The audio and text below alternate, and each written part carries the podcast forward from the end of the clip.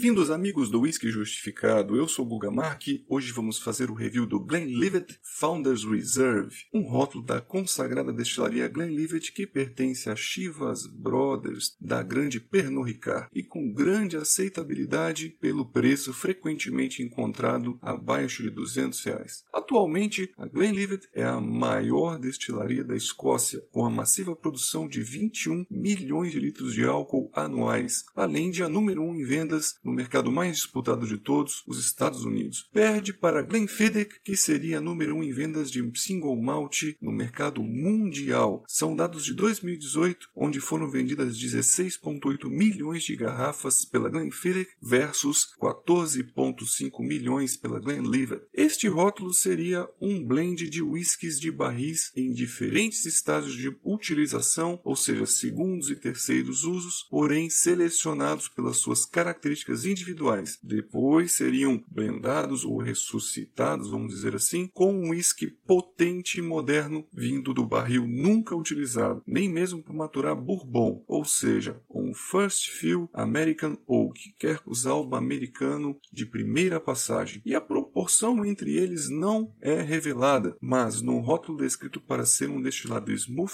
e palatável pelo Master Blender Alan Winchester, a gente acredita que tem uma proporção bem menor de First Fill. Jim Murray mudou a nota deste rótulo na Bíblia do Whisky em aproximadamente 10 pontos, sendo mais significativa a melhora na fase nasal, passando de 20 pontos para 23, além do finish e do overall balance. Originalmente, ele foi lançado em 2015, ganhando 78,5 pontos. Depois, a versão de 2017 já ganhou 88. Ele recebeu uma nota por nós de 3,5 de um total de 5. O rótulo teve uma mudança estética e já é encontrado no Brasil em sua nova paginação e pelo menos sabemos que já seria essa versão mais nova de 2017 para cá, mais pontuado por Jim Murray. Vamos à degustação em si. Seu aspecto geral seria um single malt bastante frutado com peras e maçãs em caldas, muita baunilha e um apimentado na boca. Justificando a fase nasal, temos aromas de maçãs e peras bem maduras, quase em caldas, associado a frutas negras e vermelhas como ameixas e groselha, deixando um conjunto frutado muito aveludado e doce. Toque azedo e ácido também é visível com a casca da laranja e temos os aromas do barril com abacaxi, caramelo branco, baunilha e uma pimenta potente. O álcool é visível e bem potencializado pela pimenta. A fase bucal temos muita correspondência ao nasal, médio encorpado e médio oleoso. Os sabores frutados estão em evidência e os caramelos também. Mas a pimenta é sim a primeira perceptível, levemente agressiva, a todo palato onde marca presença. Percebe-se aqui a influência clara da madeira jovem e first fill com estes tâninos com arestas, apimentados e ardentes prolongados. Eles queimam até o esôfago mesmo após a deglutição e deixam o retropalato e a base da língua com um certo amargor. A salivação é intensa, mas não há tanta diluição de corpo devido a uma boa oleosidade e a finalização de boca traz uma persistência gustativa média e um residual de boca enceirado com a língua adormecida. O retrogosto, após algumas bebericadas, aparece o caramelo, a baunilha e o mel. Meus amigos, essa foi a degustação do Glenlivet Founders Reserve. Ficamos por aqui e nos vemos no Instagram para eventuais dúvidas.